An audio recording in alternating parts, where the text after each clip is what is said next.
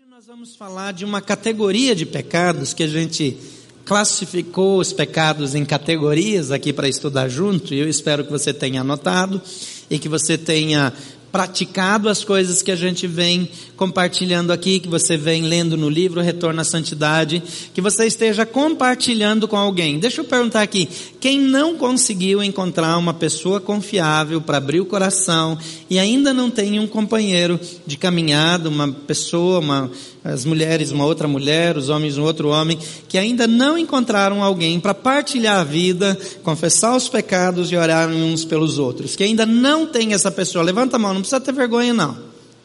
Tem algumas pessoas aqui. Eu quero dar uma recomendação para você. Converse com o líder do seu pequeno grupo. E se você não tem um pequeno grupo, procure um pequeno grupo. Eu não canso de repetir que nós pedimos três compromissos de você como membro da igreja. Que você venha numa celebração como essa e fique sentado aí como você está, para receber, para adorar e para partilhar daquilo que Deus tem para a sua vida. Na outra celebração, você venha para fazer o que algumas pessoas estão fazendo aqui, na luz, no som, na câmera, ali no multimídia, na portaria, na recepção lá nas crianças, nos juniores, em qualquer outro lugar, para servir. Porque não adianta nada a gente só receber e não servir. A Bíblia diz que quem não pratica aquilo que vê na palavra é comparado com um homem tolo e imprudente, que edifica a sua casa na areia e não tem consistência. Então, é importante que você venha para uma celebração para receber e que você venha numa celebração para repartir e que você tenha um pequeno grupo. São três compromissos. O que passar disso é por sua conta. Por que, que nós queremos três coisas e não trinta?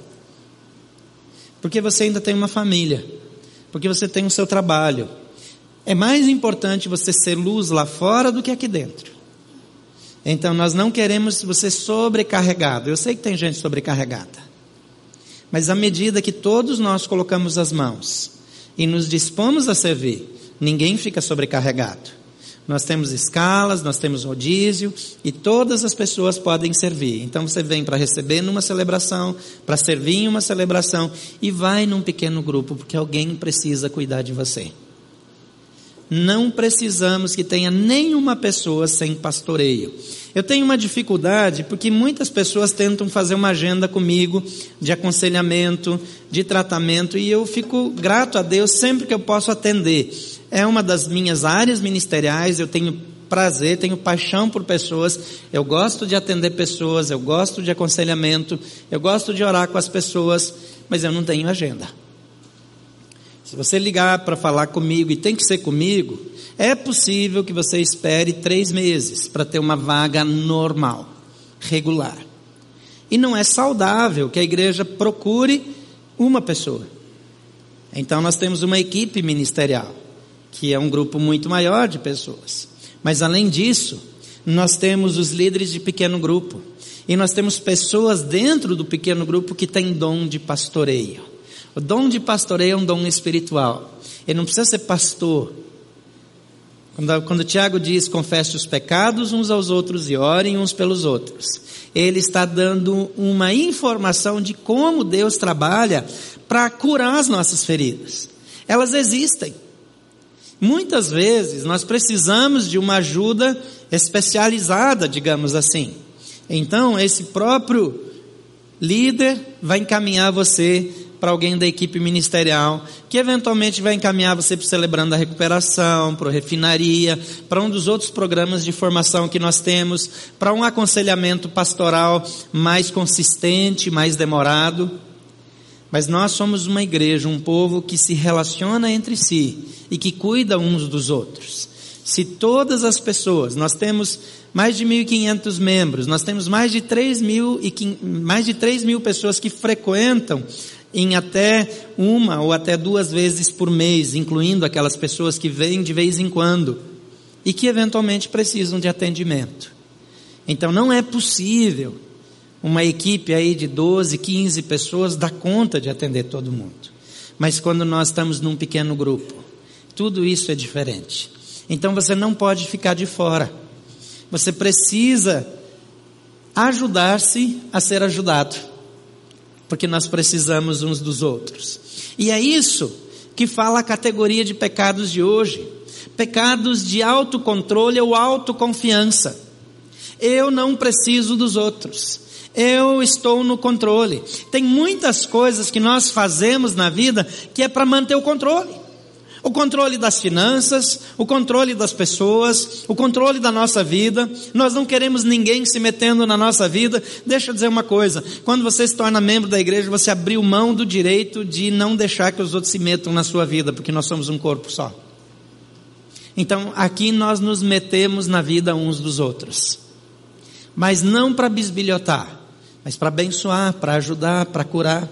Nós temos pessoas aqui na igreja que conhecem a Jesus há 30, 40 anos, que têm experiências profundas, que passaram por dores, por sofrimento e que têm coisas preciosas para repartir com você. E conversar com uma delas pode mudar o rumo das coisas. Então, não necessariamente tem que ser um pastor formal, de profissão, mas um pastor de dom espiritual.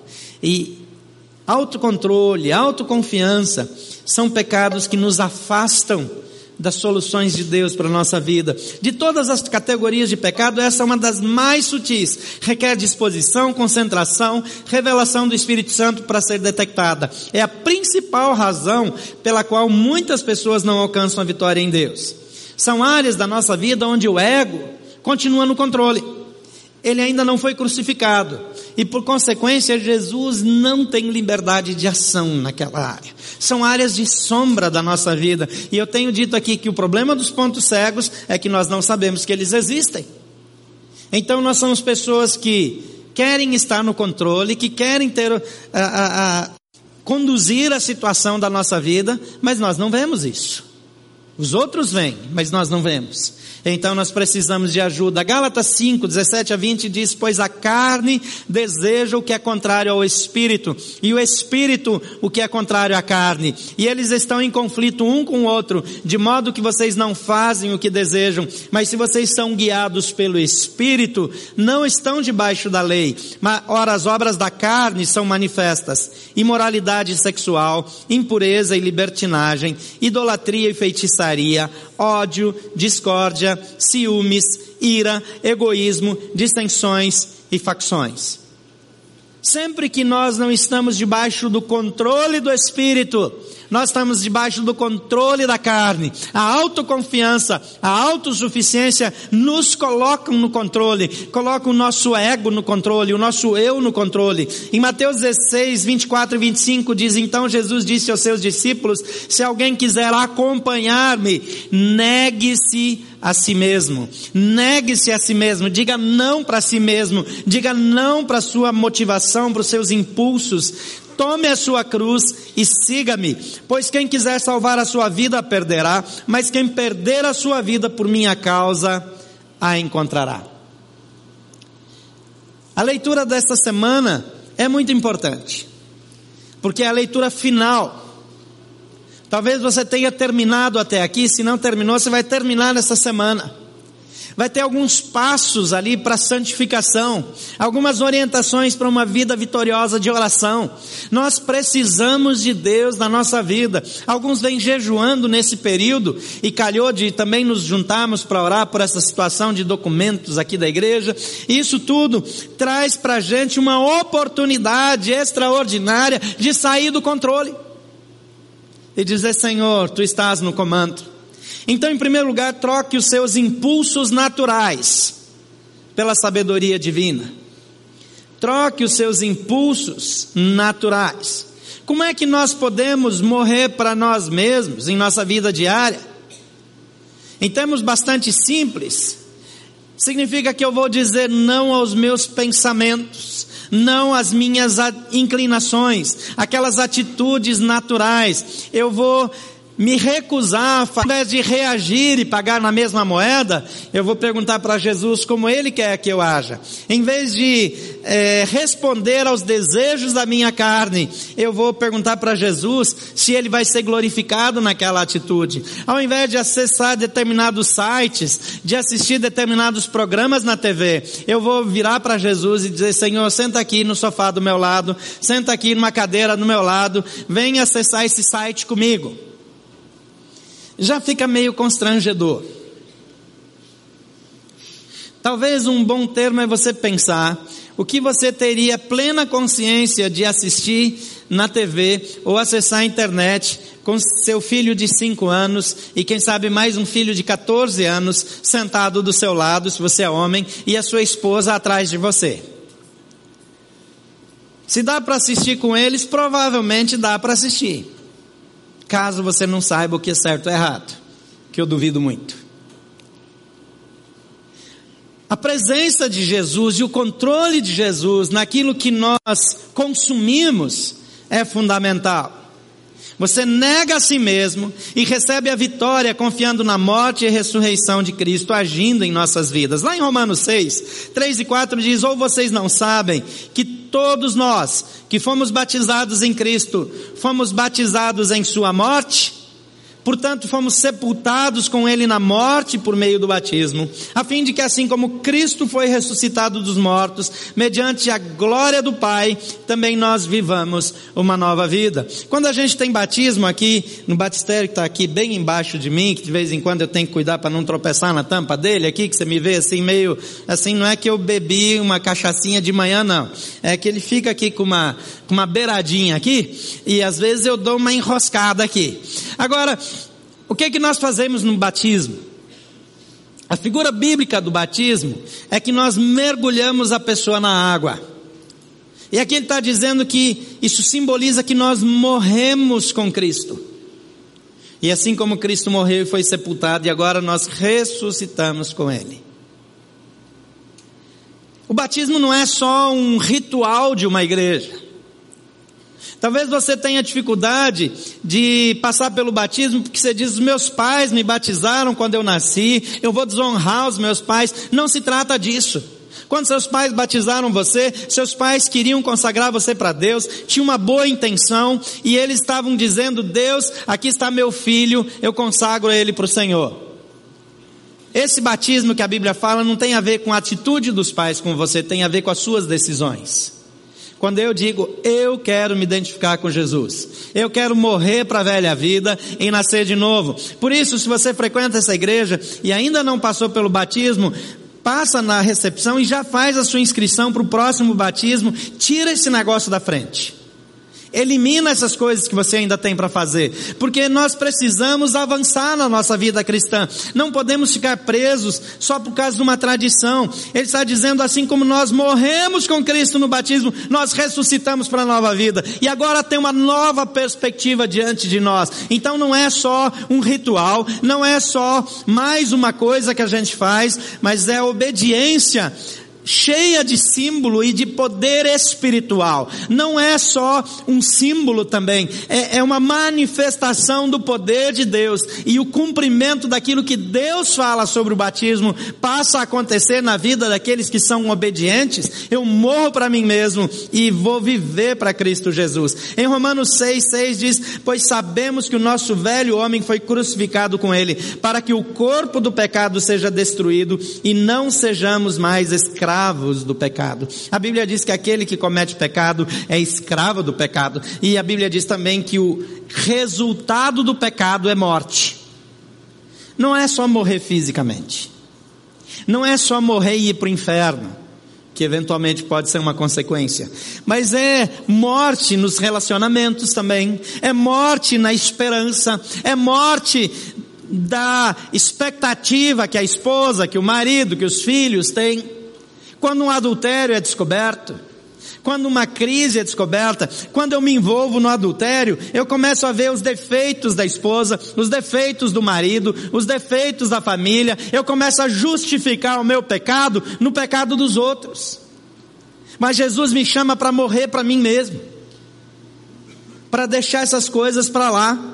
Romanos 6, 12 a 14 diz, portanto, não permitam que o pecado continue dominando seus corpos mortais fazendo com que vocês obedeçam aos seus desejos. Não ofereçam os membros dos seus corpos ao pecado como instrumento de injustiça, antes ofereçam-se a Deus, como quem voltou da morte para a vida, e ofereçam os membros dos seus corpos a Ele como instrumento de justiça, pois o pecado não os dominará. Observe bem, se você está com a sua Bíblia aberta, sublinha aí, o pecado não os dominará. Às vezes nós estamos sendo dominados pelo pecado, mas Jesus diz, agora você foi batizado com Cristo, você morreu para o controle, para a escravidão do pecado, e o pecado não precisa mais dominar você. Você tem opção de ser livre. Você pode deixar esses pecados para trás. Você não precisa viver culpado. Você pode ser perdoado e viver como se nunca tivesse pecado. Então o pecado não os dominará, porque vocês não estão debaixo da lei, mas debaixo da graça. Presta atenção nisso. Jesus está dizendo que é tempo de arrumar a casa que é tempo de receber perdão, que é tempo de deixar os maus pensamentos, os maus hábitos, os adultérios, a, a procrastinação, a mentira, toda a sujeira da vida para trás e olhar para frente. Não precisamos continuar fazendo as mesmas coisas. Durante esses domingos e durante a leitura você foi confrontado com várias coisas. E Jesus está dizendo: você pode viver sem essas coisas. Em segundo lugar, livre-se das distrações. Lá em Hebreus capítulo 12, versículo 1 até a primeira parte do versículo 2 diz assim: Portanto, também nós, uma vez que estamos rodeados por tão grande nuvem de testemunhas, livremos-nos de tudo que nos atrapalha e do pecado que nos envolve e corramos com perseverança a corrida que nos é proposta, tendo os olhos fitos em Jesus, autor e consumador da fé. Observe que o texto diz aqui livremos-nos de tudo que nos atrapalha. Tem coisas na nossa vida que não são pecado, mas que nos levam para perto do pecado. Tem coisa que não é pecado, mas que impede o meu desenvolvimento espiritual. Vou pegar um exemplo qualquer. Você está, toda vez que chega em casa, você acessa lá o Netflix e você fica lá horas assistindo séries. Eu tenho evitado séries. Agora tem uma série nova, genial no Netflix. Olha lá, não, não, olha lá. Narcos. Ó. Sabe por que eu não estou assistindo? Porque eu vou querer assistir o próximo, o próximo, o próximo, o próximo, o próximo, o próximo, o próximo. Aí o meu tempo de oração é comprometido, o meu tempo de leitura bíblica é comprometido, o meu tempo com a família é comprometido. E quando eu escolho não assistir Narcos, não é porque é pecado. É porque talvez, no meu caso, seja uma coisa que me atrapalhe. Talvez, no meu caso, determinadas práticas que não são pecado me impeçam de fazer outras coisas que eu deveria fazer. E essa é uma escolha inteligente, consciente, onde eu digo: essa coisa me atrapalha. Quando eu era menino, minha família era envolvida com desporto. Uma das minhas irmãs seguiu carreira, os outros desistiram. Mas eu lembro que na corrida, é, nas corridas de velocidade, o, o, atleta ele calçava uma sapatilha, eu não sei o nome que dão hoje, mas na época chamava sapatilha de pregos. Ela tem uns umas taxas na ponta, só na ponta, para entrar no chão, para ganhar velocidade, para arrancada, porque é corrida de velocidade. Agora, como tem muita corrida que é em pista e não mais na areia ou na terra, como era antigamente, talvez nem use mais, eu não sei. Mas o atleta de velocidade, ele corre pisando na ponta dos pés. Porque a ponta do pé vai mais longe, então aumenta a passada. E concentra aquela, aquela corrida. Agora, imagina que dentro dessa sapatilha de pregas, lá na ponta, é, se possível, por dentro da meia tenha um grão de arroz cru. Um grão de arroz ali para caminhar, ninguém nem percebe. Mas quando todo o seu peso, toda a sua energia está concentrada na ponta do pé, depois de 200 passadas, aquele grão de arroz parece uma pedra. E finalmente compromete o resultado. Às vezes é uma bobagem, uma besteira, é algo que não não chama atenção, mas que precisa sair da sua vida. E o Espírito Santo de Deus vai mostrando para você quais são as coisas. E você vai anotando aí mentalmente, ou no papel, ou no seu celular, ou no seu tablet, onde for. Agora, coloque isso como prioridade. Uma outra questão aqui é João 12, 24, que diz assim: Digo-lhes verdadeiramente que se o grão de trigo cair na terra e não morrer, continuará ele só. Mas se morrer, dará muito fruto. Enquanto eu não morro para mim mesmo, eu não frutifico. Enquanto eu não morro para as coisas que eu tenho direito, que eu acho certas, que eu prefiro. Depois dessa série, eu vou fazer um desafio para adoração, para os membros da diretoria, conselho, é, é, equipe ministerial, para os líderes de pequeno grupo, que façam um compromisso com Deus muito mais profundo, e eu gostaria que você também o fizesse, mas se a liderança não fizer, a igreja não muda, então precisa começar pela liderança. Mas um compromisso de intencionalmente morrer para algumas coisas na sua vida. Algumas coisas que são seu direito, porque não fazer o que é claramente errado é fácil concordar. Até quem comete adultério sabe que não deve cometer. E se você falar com ele, vamos parar com isso, ele diz, é, eu tenho que parar. Não vou, mas eu tenho que parar. Agora, essa escolha de morrer. Dizer, eu morro para os meus direitos em favor de Jesus. Não é eu morro para os meus direitos para que um líder mande em mim, para que outro decida o que eu vou fazer. Não é virar alguém manipulado, regulado por outro ser humano.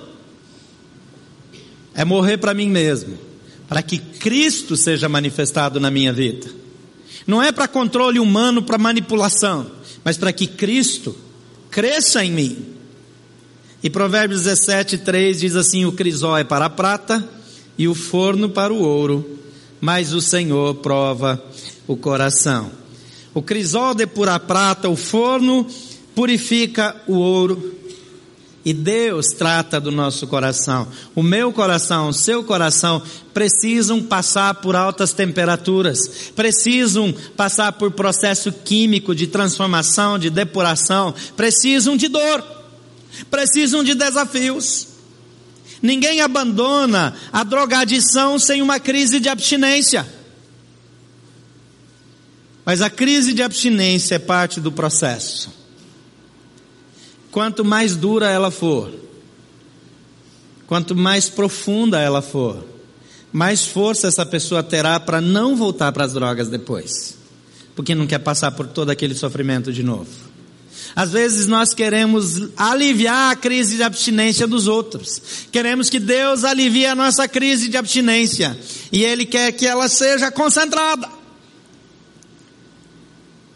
Porque a dor nos depura nos aperfeiçoa e nos leva para mais perto do Senhor, nos torna mais parecidos com Ele. Em quarto lugar, torne-se sensível ao tratamento divino. Deus usa algumas ferramentas especiais. Em primeiro lugar, quero destacar que Ele usa a palavra dele, a Bíblia. Agora, se você não lê a Bíblia, como é que vai ser tocado por Deus? Se o seu tempo de leitura bíblica é menos que três minutos por dia, se você pega a Bíblia lá uma vez por semana. Agora, como a gente não tem mais necessidade de carregar a Bíblia, porque tem a Bíblia no celular, tem online, tem em todo lugar, aí a gente tem uma desculpa para não ter a Bíblia perto, mas na verdade não usa nunca. que antes tinha que carregar para os outros verem. Agora não precisa mais, agora não é mais sinal de espiritualidade andar com a Bíblia na mão. Então, anda com o celular na mão. Está lá o dia inteiro. O que você está fazendo aí? Estou lendo a Bíblia. Uhum, tá sim.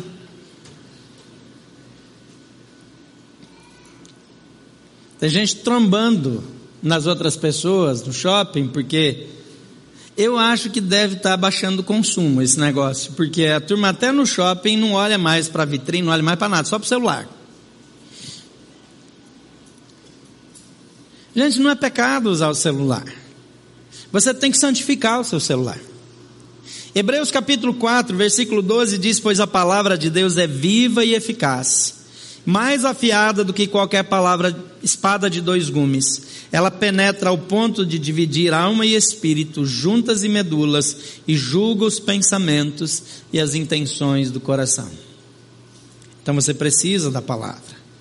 Mas Deus também usa crises e dores. Em 2 Coríntios 12, 9 a 10 diz: Ele me disse: Minha graça é suficiente para você pois o meu poder se aperfeiçoa na fraqueza. Portanto, eu me gloriarei ainda mais em minhas fraquezas, para que o poder de Cristo repouse em mim. Por isso, por amor de Cristo, regozijo-me nas fraquezas, nos insultos, nas necessidades, nas perseguições, nas angústias, pois quando sou fraco, aí é que sou forte. Você já parou para pensar nessa palavra de Paulo? Dá uma olhada aí no texto que está aí na, na tela. Ele está dizendo: Eu me gloriarei nas fraquezas, eu me regozijo, eu me alegro, eu, eu, eu tenho alegria várias vezes. Onde? Nas fraquezas, nos insultos, nas necessidades, perseguições, angústias. Pois quando sou fraco, é que sou forte. Vamos ler isso comigo. Lá do início. Mas ele me disse, pode ler comigo, está aí? Voltou? Pronto. Mas ele me disse: Minha graça é suficiente para você, pois o meu poder se aperfeiçoa na fraqueza. Portanto, eu me gloriarei ainda mais em minhas fraquezas, para que o poder de Cristo repouse em mim. Por isso, por amor de Cristo, regozijo-me nas fraquezas, nos insultos, nas necessidades, nas perseguições, nas angústias, pois quando sou fraco é que sou forte. Guarda esse versículo, coloca esses versículos aqui naquela lista de versículos para memorizar. Você vem memorizando versículos, inclua esses. Eu me regozijo nas perseguições, nas falsas acusações, nas mentiras contra mim em todo tipo de problema, fraqueza, quando eu vejo que eu não sou bom naquilo que eu gostaria de ser, eu precisaria ser. Nas tentações, não porque eu sou tentado, mas porque eu tenho fraqueza e eu reconheço que eu tenho fraqueza. Alguém me disse, uma pessoa em recuperação, disse: Eu não vou para aquele lugar e eu não chego perto daquelas coisas, não porque eu sou melhor do que eles, mas porque eu sei que se eu chegar perto, existe o risco de eu cair de novo. Essa é uma área de fraqueza e eu preciso que Cristo me fortaleça. O orgulho não nos ajuda a ficar de pé. A arrogância, a prepotência de dizer eu dou conta, não nos mantém de pé mas a humildade de depender de Deus. Gálatas 2:20 diz: "Eu fui crucificado com Cristo. Assim já não sou eu quem vive, mas Cristo vive em mim. A vida que agora vivo no corpo, vivo pela fé no Filho de Deus, que me amou e se entregou por mim."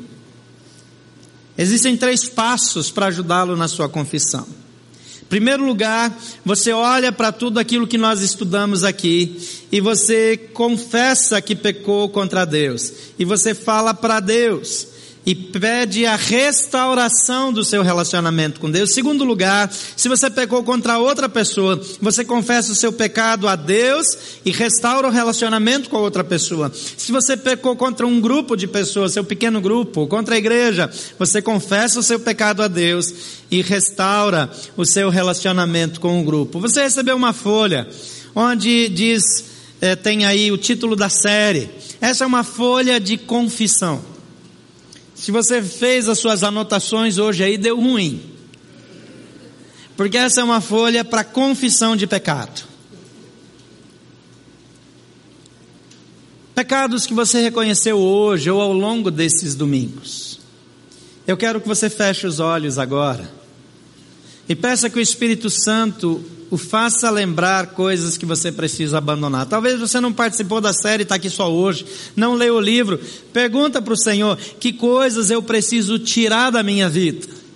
E essas são as primeiras coisas que você vai anotar. E ore agora ao Senhor, feche os olhos comigo. Pai, que o teu Espírito agora nos guie e nos faça lembrar daquilo que nós devemos deixar. E ao anotar nessa folha, nós estamos dizendo, Senhor, nós entregamos a Ti, nós confessamos a Ti o nosso pecado e queremos confessar diante do Senhor.